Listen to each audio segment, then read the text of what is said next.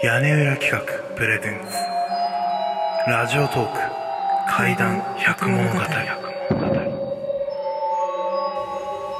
第36夜。子供と蛇のお話。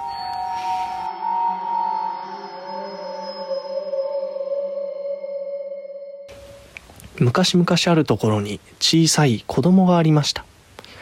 毎日お昼過ぎになるとお母さんはこの子供に牛乳と三角パンを乗せた小さいお皿をあてがうことになっていました。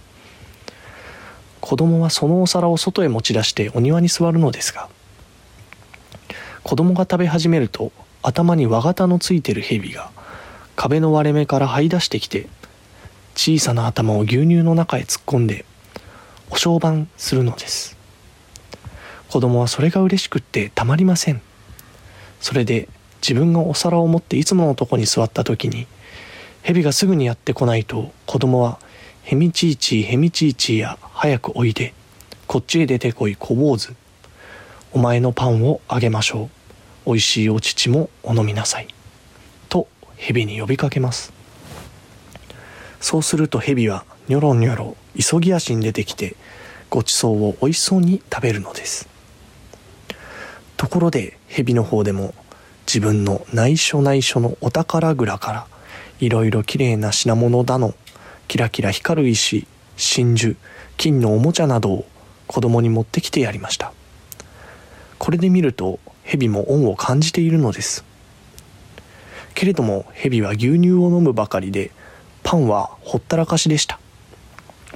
それを見てある時子供が自分の可愛いさじを取ってそれで蛇の頭をそーっと叩いて「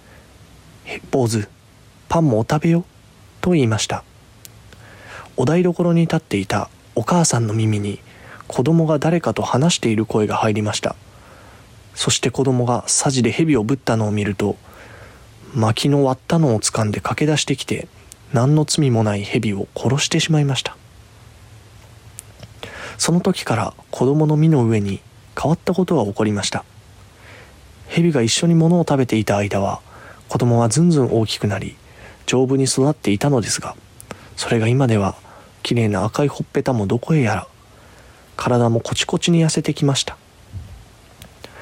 間もなく夜になると死での案内鳥と言われるこの葉もずくがけたたましく鳴くようになりました。それからコマドリが死んだ人の体やおかんを飾る花輪の小枝や木の葉を集め出しました。そしてそれから間もなく子供はおかん台の上に横になったのでした。